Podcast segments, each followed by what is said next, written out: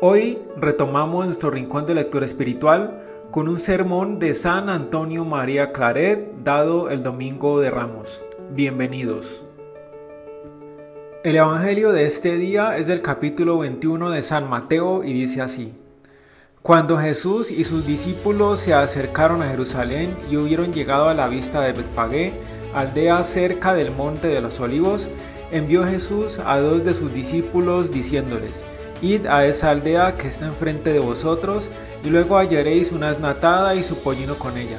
Desatadla y traédmela, y si alguno os dijere algo, decidle, el Señor tiene necesidad de ellos, y al instante os los dejarán traer. Mas todo esto fue hecho para que se cumpliese la palabra del profeta Isaías. Decid a Jerusalén, a la hija de Sión, he aquí a tu rey, que viene a ti lleno de mansedumbre, sentado sobre un asna y sobre un pollino, hijo de la que está acostumbrada al yugo. Y habiendo oído los discípulos, hicieron lo que Jesús les había mandado, y trajeron al asna y el pollino, y pusieron sobre ellos sus vestidos y le hicieron sentar encima. Una gran multitud de pueblo extendió también sus vestidos en el camino.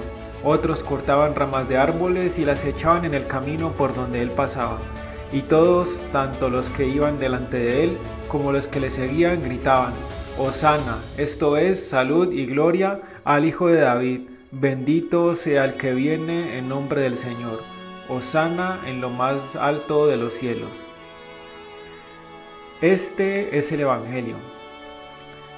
¿Qué es esto, hermanos míos? Este Evangelio se lee hoy en la iglesia cuando se empieza a solemnizar la pasión de Jesucristo. Se publica la triunfante entrada de Jesús en Jerusalén y se representa con la procesión que acaba de ejecutarse y dentro de poco rato se hará relación exacta de la prisión del Salvador, sus infames acusaciones, sus azotes, sus espinas, sus agonías, su muerte y aún su sepultura. ¿Qué conexión tiene tanto triunfo con tanta infamia? En efecto, todo parece va unido, las glorias de Jesús y sus tormentos. En cuatro días ocurrió todo. Hoy le reciben con magnificencia y pompa y luego lo crucifican en un madero. En esto paran todas las glorias del mundo. La solemnidad presente nos recuerda los grandes misterios de la entrada de Jesús en la ciudad santa y lo inconstante que es el mundo en los honores que tributa. Ved lo que intentó persuadiros en esta breve plática uniendo lo que sabiamente une a la iglesia. Descubre los misterios que encierra esta entrada de Jesús en dos partes. La primera parte, la inconstancia de toda la gloria del mundo. Nada obró Jesucristo que no fuera misterioso y en la ceremonia de este día se ve con la mayor claridad una manifestación del fin de su misión divina. Un asno busca al Salvador para solemnizar su entrada en Jerusalén, la primera vez que públicamente se presentaba como Mesías en ella. El príncipe de las eternidades, el unigénito del Padre en un asno. Aureliano, para entrar con triunfo en Roma, hizo que tirasen su carroza con cuatro siervos. Marco Antonio ordenó lo llevasen muchos leones y el carro triunfal de Julio César cuarenta elefantes. Esto sí, pero Jesucristo se sirve de asnos para manifestar su grandeza. Así convenía. Esto todo era misterioso. Los príncipes referidos iban a hacer ostentación de su soberanía y de sus victorias, manifestando en las propiedades de los brutos que los conducían los medios de que se valieron para triunfar de sus adversarios. Jesucristo venía a vencer a nuestros enemigos no con diligencia, fortaleza y sagacidad, sino con humildad y paciencia, y así usa de animales que la significan. Va a vencer no con las doradas armas de Saúl, sino con la honda y piedra, como pastor que era de nuestras almas. Se sigue el echar los hebreos las capas y vestidos por el suelo por donde había de pasar el Salvador. Así hicieron los que asistieron a Jehú cuando fue ungido por rey de Israel, acción que solo se ejecutaba con los reyes y así extrañó Plutarco lo ejecutasen con Catón Uticense. Esto ejecutan con Jesús, a quien con sus mismas voces le proclamaban por hijo de David y rey santo de Israel. Y aún hacen más, lo reconocen por rey y emperador de los cielos llamándole bienaventurado, pues era el que venía en el nombre del Señor, esto es, era el Hijo de Dios, que teniendo su trono en las alturas del cielo, Osana era verdadero Dios. Por eso no carece de misterio el cubrir con sus capas la tierra que pisaba. Al recibir a los príncipes del mundo los colocan bajo el palío, pero por lo regular no entapizan las calles y es que cubren el cielo a donde no llega su dominio y dejan descubierta la tierra que es lo único a que se extiende su imperio. A Jesucristo cubren la tierra porque su reino, como dijo él mismo, no era de este mundo y le dejan descubierto el cielo que es el principal trono de su majestad y soberanía. Lo tercero que hacen los jerosolimitanos es tomar en sus manos ramos de palma, oliva y otros árboles para aplaudir al Redentor en su recibimiento.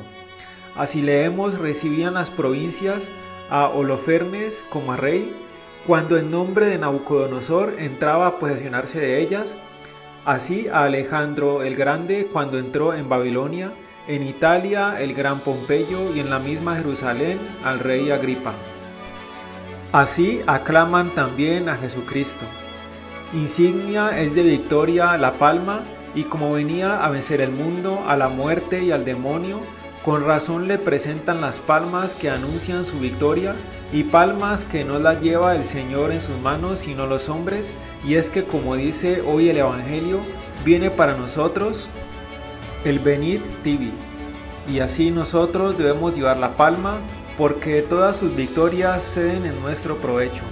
Los reciben con ramos de oliva, con mucha razón y justicia, porque a semejanza de la paloma del arca de Noé, trae el ramo de oliva que anuncia la paz de todo el universo y que han cesado ya las terribles aguas de la divina justicia, habiéndose Dios reconciliado con los hombres por la sangre de su unigénito, como dice el apóstol. Todo, en fin, fue vivas aclamaciones y aplausos en este recibimiento lleno de misterios. ¿Y cuánto duró este regocijo y gloria del Señor? Nada, lo que dura toda la gloria del mundo, como veréis luego. ¿Qué es el mundo? Lo compara David al mar grande, Oc Mare Magnum, mar que sobre la amargura de sus aguas está publicando la inconstancia de sus olas, elevando ahora lo que en el momento abisman. San Jerónimo dice que es una rueda de carro que si el rayo del placer y del honor nos pone hoy en la mayor elevación, a media vuelta ejecutada en un momento nos abate hasta el lodo de la infelicidad. Hoy se ve Alcibiades adornado de ostentación, de hermosura y riquezas, mañana será para él el día de su residencia, de su destierro y deshonra. Hoy logra Polícrates la fortuna tan propicia que parece junta en sí todo el poder. Mañana será perseguido por un émulo y crucificado en la eminencia de un monte. Hoy Vitelio, Tácito, Nerón y Numeriano disfrutarán el solio y recibirán homenajes de sus súbditos. Mañana se les caerá con afrenta el cetro de sus manos y experimentarán su infamia e ignominia. ¡Qué inconstancia! Bien puede decir Salomón que nada hay permanente bajo el sol. Esto dijo Salomón, que era el más rico, más sabio, más engrandecido, y el que disfrutó de todas las delicias, como que dice que no negó a su corazón ni a sus ojos cuanto apetecieron de deleites, y al fin concluye, todo es vanidad, todo inconstancia, omnia vanitas. Toda la gloria del mundo la encierra San Juan en solo tres bienes que son la concupiscencia de la carne, la concupiscencia de los ojos y la soberbia de la vida esto es, las delicias carnales, las riquezas, los destinos. ¿Qué es todo esto? Vanidad, inconstancia. Los deleites sensuales se evaporan como el humo y una Jezabé llena de hermosura se vio pronto comida de los perros. Las riquezas desaparecen no solo en el sepulcro, en donde abrirán las manos, dice la escritura, sus poseedores y nada hallarán, sino aún en la misma vida, y a un gran capitán atesorado le vemos pedir una limosna. Los destinos, ah, los destinos que se toman a veces para avasallar a un infeliz son unos fuegos fatuos, estrellas errantes. Yo vi a un impío, decía David, elevado sobre los cedros del Líbano. Volví a pasar y ni aún el sitio vi donde había estado colocado. Infinitos ejemplos se podían alegar para confirmación de esto, pero la brevedad lo impide. Solo digo que echéis una ojeada por estos últimos tiempos. ¿A cuántos hemos visto con empleos elevados, donde se pospresentaron como ídolos, a quienes debíamos rendir oraciones que intentaron avasallar a todo hombre? ¿Qué digo? ¿Al mismo Dios en su religión y en sus ministros? ¿Y en dónde están? ¿Qué se han hecho sus honores? Ah, la sensibilidad de mi corazón no me permite hacer ostensión de sus trabajos, su miseria, su afrenta, sus temores, sus castigos. ¿Qué más? Ni aun el solio que ocupaban en el ejercicio de sus destinos existe ya, pues no existen aquellos. A mundo vano, mundo inconstante, y siquiera dejase disfrutar tus bienes sin zozobra el poco tiempo que pueden disfrutarse, que es el muy corto y breve de la vida, pero no lo haces así Nadie hay que no mezcle el pan con el vinagre como hizo Ruth en el campo de voz. No hay gloria del mundo en que no se junte al mismo tiempo algo de sinsabor. El fin del gozo, dice el sabio, es el luto y el dolor. Basta. Católicos, si Jesucristo entra hoy en la Jerusalén terrena, esta Pascua entrará sacramentado en la mística Jerusalén de tu alma. ¿Cómo piensas recibirlo? Imita a los jerosolimitanos, conoce y medita bien quién es Él, el que viene a ti. Ellos conocieron que era su rey, hijo de David. Tú mira que es el Hijo del Padre Eterno en cuerpo, alma y divinidad.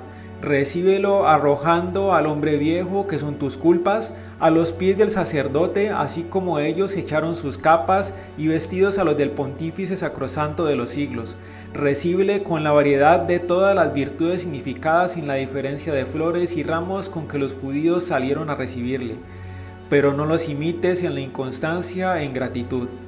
Ellos crucificaron el viernes al que recibieron con aplauso el domingo Cuidado, no volváis vosotros a crucificarlo con nuevas culpas, después que habéis tenido la gran felicidad no merecida de recibirlo en la Santa Comunión. Abrazad constantemente en vuestro corazón al Rey Pacífico que reina en vuestra alma, al médico celestial que viene a sanar todas vuestras dolencias, al Maestro Divino que viene a enseñaros el camino de la verdad, el dador de los dones que viene a enriqueceros con su gracia, el remunerador eterno que os dará la gloria. Amén.